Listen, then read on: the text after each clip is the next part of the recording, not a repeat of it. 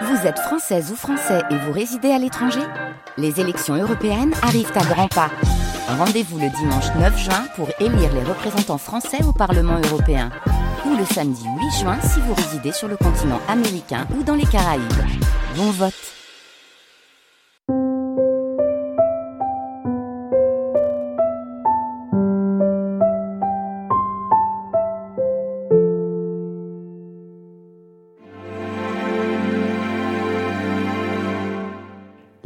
France Culture.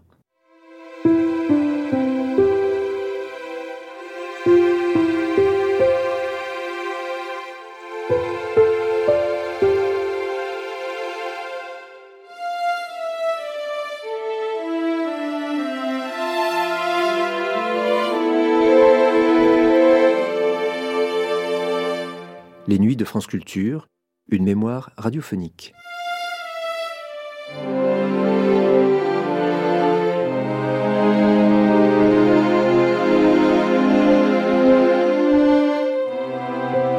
Les éditions Joël Losfeld, depuis le milieu des années 2000, ont la bonne idée de republier les romans signés Jean Meckert, dont Nous avons les mains rouges, prix mémorable initial, L'homme au marteau et, plus récemment, La ville de plomb, roman dont l'action se situe en novembre et décembre 1945 à Paris, dans le quartier de Belleville, pour être précis.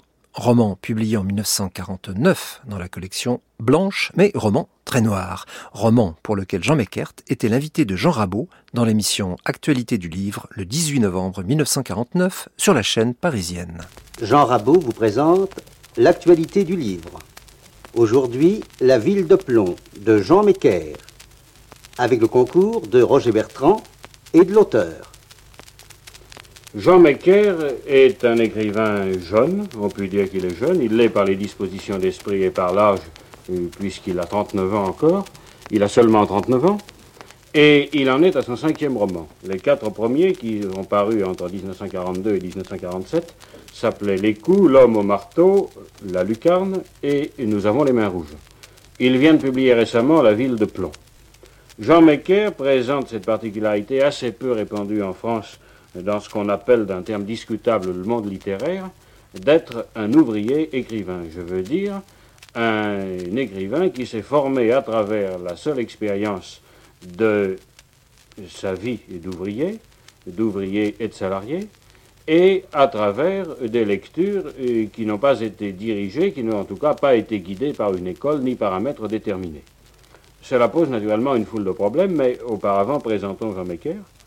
C'est un garçon qui ne paraît pas son âge, de taille moyenne, de maintien et de mise simple, avec euh, dans l'expression un assez curieux mélange d'ironie, d'ironie très parisienne, de facilité à la blague et de propension à la blague qui sentent bien son quartier de Belleville, et en même temps euh, d'idéalisme, enfin d'idéalisme et une espèce de générosité tempérée par euh, le goût de l'autocritique et d'une espèce de mise en défense contre le monde euh, contre, le, euh, contre, lequel on se garantit par la propension à la plaisanterie.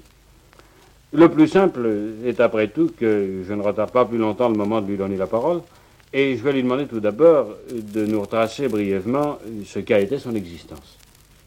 Oh, je ne sais pas, c'est assez difficile à dire. Je crois que j'ai commencé, vous l'avez dit tout à l'heure, j'ai commencé assez tôt dans la vie. J'ai commencé par être euh, apprenti euh, électricien.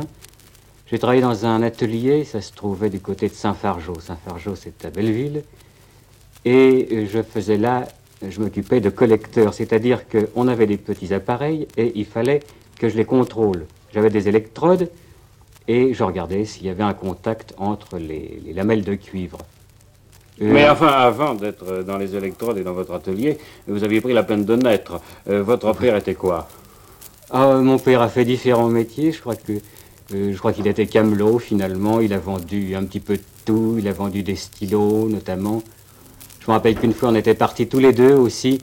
Euh, il avait inventé un appareil photographique, ou enfin ou réinventé on faisait deux photos sur, sur une même plaque. C'est-à-dire qu'on pouvait prendre deux fois une personne sur une même plaque par un petit système de cache. Alors on faisait les gens se parlant à eux-mêmes, ou bien jouant aux cartes avec eux autour d'une table. Enfin, c'était marrant. Alors on avait fait, on voulait aller de Paris à Nice. On voulait faire toutes les foires et descendre de Paris à Nice, tous les deux. Finalement, on s'est arrêté à Fontaine d'eau ou à Moret, enfin, je sais pas. Ça gazait pas parce qu'on n'avait pas de sous, on a loupé deux ou trois foires. enfin, monsieur votre père, si je comprends bien, il était camelot, il avait un peu la bougeotte. Et il était, il était très ingénieux, il avait le goût de l'invention et, de ah la création dans son domaine, n'est-ce pas? Euh, Sous ce rapport-là, vous avez probablement de qui tenir. Mais nous en étions tout à l'heure à vos premiers apprentissages à l'atelier. Vous avez en somme été euh, électricien et, si l'on veut, vérificateur. Et après? Oui. Euh, j'ai travaillé dans la mécanique de précision. On fabriquait des tarots et des filières. C'est des petits trucs pour faire des pas de vis. Et après Après, j'ai travaillé comme employé de banque. J'ai travaillé au Crédit Lyonnais, j'ai travaillé dans une banque américaine. Euh, là, j'étais, j'étais board boy. Ça consistait à avoir un casque sur les oreilles, à écouter les cours de New York et à écrire ça sur les tableaux, enfin pour les millionnaires qui étaient, étaient dans la salle. Ah, ça, vous avez souvent changé. Tout ça, c'était pour en tenter, comme disait l'autre quand on lui a coupé la tête, n'est-ce pas? Ah, bah, pour en tenter, c'était surtout pour vivre, je crois. Pour vivre aussi. Mais enfin, vous avez quand même le goût du changement. Euh, oui, enfin. Probablement. C'était pas, pas uniquement les difficultés rencontrées dans chaque maison qui vous faisaient partir. Non, enfin, oui, c'était le goût d'aller voir ailleurs un petit peu ce qui se passait, je crois. Et avec ça, vous avez toujours eu, étant très jeune, l'envie d'écrire. Il y a là un de vos amis, celui que vous avez amené, Roger Bertrand, et qui est à la fois dans l'existence euh, représentant, puisqu'il vend des tapis brosses, et en même temps artiste, puisqu'il a un groupe théâtral, il a des ambitions théâtrales qu'il a commencé à réaliser. Vous avez, Roger Bertrand, vous avez connu Jean Mecker euh, à un âge très jeune, enfin très tendre, vous avez été son camarade d'école ou quelque chose comme ça. Euh, enfin, camarade de sport d'abord, et puis ensuite de camping. Et, il est évident que, puisqu'on parle de la création littéraire, que Jean a toujours eu le désir, enfin on sentait en lui, n'est-ce pas, de, sa une jeunesse, le, besoin de s'exprimer et que ça se ferait par, par, par le roman, par, la littérature. Enfin on sentait qu'il avait besoin que ça sorte et on savait que ça sortirait. Et oui, on savait que ça sortirait, n'est-ce pas? Je, vous ai cité tout à l'heure un, petit exemple, je peux le répéter ici. Euh, je suis resté euh, huit années sans, sans, avoir de nouvelles de Jean et brusquement, à mon retour de captivité, j'ai appris que Jean avait écrit deux romans et je me suis dit en moi-même, ça y est, il, a, il, a, fait ce qu'il devait faire. Il a trouvé sa voie, il s'est fixé, et maintenant il va pouvoir s'exprimer, enfin, dire à tout le monde ce qu'il a envie de dire. Car je crois que dans l'œuvre Maker, il il y, a un message, il y a le côté message qu'il a besoin enfin, Nous en parlerons, du côté message, nous en parlerons si vous voulez bien tout à l'heure. Résumons-nous, n'est-ce pas, un peu tous les métiers, l'envie d'écrire très jeune, déjà cinq romans publiés, et en somme, le, microbe de la littérature, il le portait en lui, personne ne vous l'a inoculé. Absolument. Oh, je crois pas. vous savez, c'est une chose qu'on trouve en soi. Euh, ça vient d'où, on n'en sait rien. C'est peut-être par les lectures qu'on fait. Je sais que là-haut, à Belleville, je crois que dans tous les quartiers d'ailleurs, c'est comme ça. Enfin, il y a des bibliothèques municipales. Et dans ces bibliothèques municipales, il y en a des bien fournies, des moins bien. Là-haut, à Belleville, il y en a une qui ça se passe rue Fessard et une autre à la mairie du 20e arrondissement. Alors il y a une quantité de romans, des essais, des, pièces de théâtre. On lit, on lit, on lit, puis un jour on s'aperçoit qu'on a envie d'écrire, enfin d'en faire autant. Je crois que ça commence comme ça. Mais si je vous posais la question passe-partout, y a-t-il un écrivain ou des écrivains qui vous aient spécialement influencé? Qu'est-ce que vous répondriez? Ben, On m'a déjà posé plusieurs fois cette question, j'ai été embêté à chaque fois. je pense que s'il faut se trouver des maîtres, enfin, euh, j'ai toujours parlé de, Céline. Je ne sais pas, je ne peux pas considérer Céline comme un maître non plus. Vous ne forcez pas pour en trouver si vous n'en avez pas. On vous demande des, il y a simplement, sincères. Oui, il y a simplement non des gens qu'on aime mieux que les autres. Pourquoi on n'en sait rien? Parce que ça répond peut-être davantage à son tempérament. Bon. Mais si nous en venions, euh, voulez-vous, à votre ville de plomb, votre dernier roman, euh, voulez-vous nous dire euh, ce qu'il y a dedans? Racontez-le vous-même, rapidement. Oh, c'est difficile, c'est de raconter, enfin, un roman. On vous savez, un roman, enfin, on passe six mois, on passe un an à le faire. on a essayé de mettre tout ce qu'on avait dedans, et le raconter ensuite. Enfin, euh, l'histoire, voilà, c'est l'histoire de jeunes gens qui habitent Belleville. Euh, je connais autre chose que, Belleville, mais enfin, je connais bien Belleville, parce que c'est mon quartier, j'y ai toujours habité. Et ces jeunes gens se rencontrent, donc ça se passe après la guerre, ça se passe, on peut le situer très exactement, ça passe en novembre, décembre 45. Et L'un de ces jeunes gens s'appelle Marcel, il est dessinateur dans le civil et il a idée d'écrire. Et qu'est-ce qu'il écrit? Il écrit un roman. Et ce roman se passe, enfin dans son roman, il imagine que Paris a été détruit par une bombe atomique. Alors, dans le roman La ville de plomb, son roman d'ailleurs, il l'appelle La ville de plomb. Dans ce roman, il y a l'histoire de plusieurs jeunes gens de Belleville et l'histoire de ce roman même écrit par ce romancier Marcel. Ça paraît bien compliqué ce que je dis, en fait, c'est beaucoup plus simple. beaucoup plus simple. Vous avez, ce garçon s'appelle Marcel. Vous avez un autre garçon, son copain, qui s'appelle Étienne, euh, qui commence par, euh, euh, comment dirais-je ça, enfin, il va voir une camarade, une femme de son atelier, qui lui enlève sa virginité, si on veut. Et, ma foi, il n'est pas content parce que cette dame est nettement plus âgée que lui, et il avait besoin Mais de il ça. se le dit un peu tard. Il s'est dit un petit peu d'homme, enfin c'était un petit besoin en lui, et ça y est, il est passé par là. Il regarde la femme, ça le, je sais pas, ça le dégoûte un petit peu, il lui fout une volée, mais alors une bonne tisane maison. Et la femme reste sur le carreau, et on apprend un petit peu, un petit peu plus tard qu'elle est malencontreusement tombée et qu'elle a le crâne fracturé, enfin elle meurt. Et ça Ça forme- ayant entraîné la mort sans intention de la donner. Voilà la qualification pénale, n'est-ce pas C'est ça. Oui, d'ailleurs, il est arrêté un petit peu plus tard, et par le, l'arrangement des choses, on, on imagine que c'est Marcel, son copain avec lequel il s'est fâché, euh, qui l'a donné. dénoncé. Mais pas du tout. Marcel est un bon petit gars, il l'a pas dénoncé du tout, mais enfin, il faut qu'il agisse comme s'il l'avait dénoncé. Euh, la rivalité qu'il y a entre eux, c'est au sujet d'une fille, une fille qui s'appelle Gilberte, et que Marcel aime beaucoup, qu'Étienne aime bien, mais c'est surtout parce qu'il peut coucher avec, il, fait, enfin, il en fait sa maîtresse, et puis ensuite il la laisse tomber. Alors Marcel n'est pas content, il s'engueule, ils vont avoir une, partie de basket, et c'est là qu'il dit devant tout le monde que Marcel, que, Étienne a fait le coup, qu'il a tué une vieille femme, etc. Euh, ensuite, Marcel, devant se retrancher alors euh, sur lui-même, continue à écrire ce roman, ce roman de la ville de Plomb, auquel personne ne s'intéresse dans son entourage, et refait, euh, raconte en quelque sorte les événements dont il a été témoin dans le cadre de cette ville euh, atomisée, cette ville où de Paris, où il ne reste plus rien du tout, il ne reste que des rats, des rats qui se battent dans la ville, où, euh, et à chaque instant euh, crainte des radiations qui peuvent se propager. Et Oh, est- C'est très cauchemardant. hein, oui, enfin, je crois que tout ce passage-là est en effet, c'est un petit peu voulu. euh, c'est tourné au noir, justement, c'est pour expliquer enfin, ce qui se passe dans l'âme d'un adolescent. D'a- D'abord, la seule chose à laquelle peut penser un adolescent, pouvait penser un adolescent, surtout en 45, 46, à l'époque, enfin, Bikini n'était pas loin, je crois, c'était à la perspective d'un Paris qui serait complètement volatilisé par une explosion. Ah, C'est ce qu'il a rendu dans son roman. Et petit à petit, il se forme en écrivant ce roman, il se forme lui-même et il aboutit à une, une recréation de soi, un individu. Enfin là, je parle de mots, recréation, individu, tout ça. Je voudrais rester sur le, euh, terrain quotidien, enfin le terrain de ce qui se passe exactement dans le roman. C'est pas du tout un roman d'idées que j'ai voulu faire.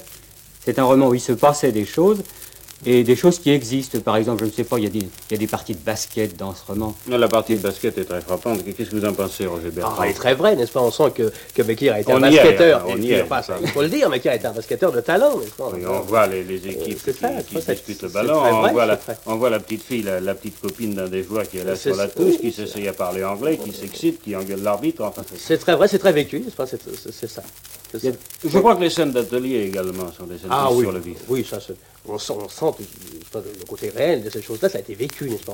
C'est très précis dans la description et ça prouve que, que On est à l'atelier et on a l'impression, moi, moi qui, suis- qui ne suis pas un habitué, n'est-ce pas, quand même, des, des lieux où les ouvriers travaillent, qui ne suis pas un habitué quotidien des lieux où les ouvriers travaillent, j'ai quand même l'impression très nette que cet atelier est bel et bien un atelier bellevillois et que ça ne peut pas être l'atelier de chez Citroën ou de chez Renault. N'est-ce pas qu'il est très, très localisé C'est très juste ce que vous dites. oui. Oui, cet atelier existe d'abord. C'est l'atelier où j'ai débuté quand j'étais apprenti électricien. C'est un atelier qui habite euh, rue Saint-Fargeau. En a- défi- euh, pardon? Oui, je voulais dire, euh, en parlant de la rue Saint-Fargeau, il y a un autre passage, il y a un certain terrain vague aussi. Ce terrain vague, je ne sais pas si tu le connais, Roger. Ah, bien Tu sûr, sais, c'est au coin, au métro télégraphe. Tu vas me faire injure, là. je ne connaissais pas ça, alors. Alors, il y a toute une scène qui se passe là quand le, le père d'Étienne apprend que son fils est un meurtrier, honte sur la famille. Alors, il engueule son fils, il est en savate, il va en savate dans le petit terrain vague, plein d'humidité. Et alors, euh, là, il engueule son fils. Enfin, il y a une scène épouvantable dans ce terrain vague, mais ce terrain vague existe, c'est adossé au cimetière de Belleville, c'est là, c'est... Bon, on ne l'a pas inventé, évidemment. Enfin, on les voit, donc- n'est-ce pas On les voit, ces lieux-là, c'est pas douteux. Je crois que les lieux, je crois que les personnages d'ailleurs ont été très observés. Je ne pense pas qu'on puisse euh, inventer, enfin dans, dans ce genre de, littérature, si on peut appeler ça un genre, n'est-ce pas, qu'on puisse inventer des personnages. Il faut que ce soit observé et que ça existe réellement. Les lieux existent, les personnages existent, plus ou moins ont été recréés euh, par différents personnages dont on a fait un personnage de roman. Oui, maintenant, les, drames de ces personnages eux-mêmes sont, je crois, également des drames extrêmement quotidiens, n'est-ce pas? Je ne parle pas évidemment de cet euh, assassinat par erreur, euh, qui n'est pas tellement fréquent, n'est-ce pas? Mais en particulier le personnage de la petite dactylo, Gilbert, n'est-ce pas? Avec euh, son amour pour sa machine, avec ses flirts ou ses rancunes à l'égard des camarades d'atelier ou de, bureau, ses rapports avec sa mère qui voudra lui voir faire une fin, son père qui veut venger l'honneur de la famille, et ses hésitations entre euh, le monsieur respectable qui voudrait l'épouser et qu'elle n'aime pas, et le petit garçon sympathique euh, auquel elle s'est donné un peu par surprise, avec tout ce qui s'ensuit, etc. Euh, tout ça est également du drame extrêmement commun, n'est-ce pas? Ah Oui, tout ça est observé, absolument, et ça repose sur des éléments qui existent. En ce sens-là, n'est-ce pas, il y a tout euh, dans votre euh, livre, il y a tout un côté réaliste, et tout un côté euh, réaliste très directement photographié, pas? Photographié avec art, mais photographié sur la nature. Et ceci m'amène à vous, poser d'autres questions, qui sont des questions également classiques, mais enfin, et qui ont leur, leur intérêt, qui dépassent même le, cadre du roman même. Est-ce qu'on peut vous ranger dans une école, dans une catégorie d'écrivains qu'on pourrait baptiser de, de prolétariens ou de populistes? Qu'est-ce que vous êtes? Comment est-ce que vous vous définissez? D'abord, est-ce que vous consentez à vous définir?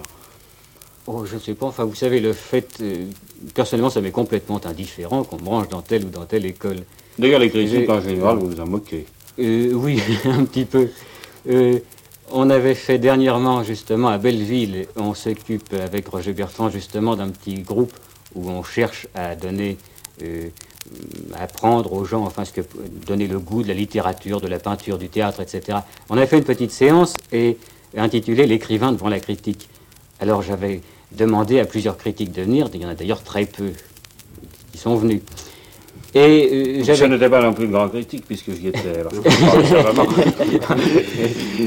eh bien, euh, on a essayé donc de savoir à quoi pouvait servir le critique et j'en étais arrivé, enfin c'est une position toute personnelle, à dire que le critique était absolument inutile, euh, enfin, ou très peu utile. Parce que je crois qu'il n'apprend pas grand-chose, en tout cas à l'écrivain. D'ailleurs, un critique ne critique pas pour un écrivain, mais pour des lecteurs. Nous parlons d'écrivain. Avez-vous quand même reçu, au moins au début, des encouragements qui vous ont été utiles?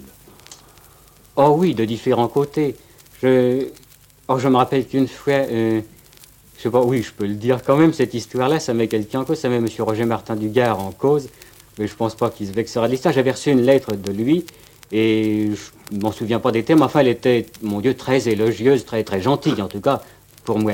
Elle était tellement gentille que j'ai cru que c'était un copain qui me faisait une blague, et que j'ai demandé ensuite à tous les copains, dis donc, c'est toi, Roger Martin Dugard Or, pas du tout, c'était bien monsieur Roger Martin Dugard qui m'avait écrit cette lettre. Alors, j'en étais très content ensuite. En bref, comment est-ce que, si l'on persiste à vous poser cette question qui ne vous est pas tellement agréable, comment est-ce qu'on peut essayer de vous définir? Je veux dire par là que il y a eu différentes sortes de romans à ambition prolétarienne ou populiste, depuis Zola jusqu'à Poulaille, en passant par bien d'autres. Il y a des romans également qu'on a pu qualifier de populistes par certains côtés, comme ceux de Céline. Et il me semble que la différence entre ce que vous faites et ce qu'ont fait les gens dont je parle, c'est que d'une part, il y a une espèce de populisme noir, où les personnages sont extrêmement déterminés et en même temps très désespérés, où ils sont assez mécaniques et assez brutaux, et en même temps où leur existence apparaît un peu comme sans issue, n'est-ce pas? Je pense par exemple au Germinal de Zola. Et puis il y a d'autre côté le roman, d'un autre côté, le roman populiste très politisé, du style Poulaille, où le seul espoir, la seule issue pour les gens, euh, c'est l'action politique ou l'action syndicale. Euh, Georges Navel, qui est également qui est plus vieux que vous, mais qui est également un ouvrier écrivain, a écrit Il y a une tristesse ouvrière dont on ne se délivre que par la participation politique. Je ne crois pas que ce soit votre avis. Euh, non, je ne pense pas. Je pense que la politique est quelque chose de très vaste, de très noble si l'on veut. Mais enfin, il y a d'autres questions que les gens peuvent se poser. Et pour moi, personnellement, je pense que la question, euh, la question principale, c'est que les gens, enfin les héros comme, de mes romans comme moi-même, une impression de, de joie d'exister, enfin d'avoir chaud dans leur existence. Vos personnages sont très chauds, c'est exact. Ils ont beaucoup de malheurs, ils ont des misères, mais ils sont en même temps très chaleureux. Ils rayonnent de la chaleur, c'est vrai. Je pense que c'est ça, en somme, qu'il faudrait amener. Beaucoup de gens sont. Euh, on parle de chaleur et de. Euh, je que beaucoup de gens sont froids et que certaines gens peuvent être euh, réchauffés par la politique alors que ceux-là fassent de la politique. Mais ceux pour qui la politique n'est qu'une mécanique comme une autre, bah, ceux-là qui se réchauffent autrement. Et s'il y a par exemple, je ne sais pas, l'art, s'il y a la peinture, s'il y a la possibilité d'écrire un roman, Bah, de la poésie ou quelque chose, l'expression artistique, si ça leur fait chaud au ventre, eh bien qu'ils fassent, qu'ils donnent dans une expression artistique. Voilà à mon sens que, ce qui est ma position. Jean Rabot vous a présenté l'actualité du livre. C'était aujourd'hui La ville de plomb de Jean Mecker avec le concours de Roger Bertrand et de l'auteur.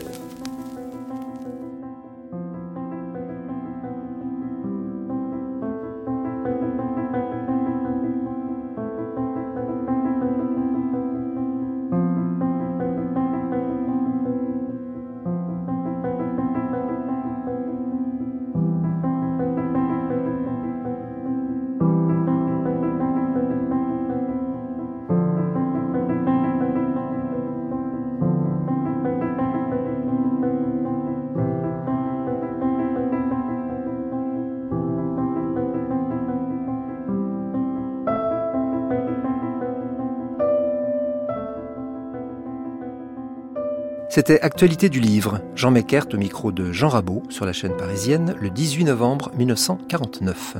Rappelons que La Ville de Plomb est republiée chez Joël Losfeld Éditions, ainsi que d'autres œuvres du même auteur, L'homme au marteau et Nous avons Les Mains Rouges, prix mémorable initial. Vous pourrez réécouter cette émission en ligne ou la télécharger sur le site franceculture.fr ou sur l'application Radio France à la rubrique des Nuits de France Culture.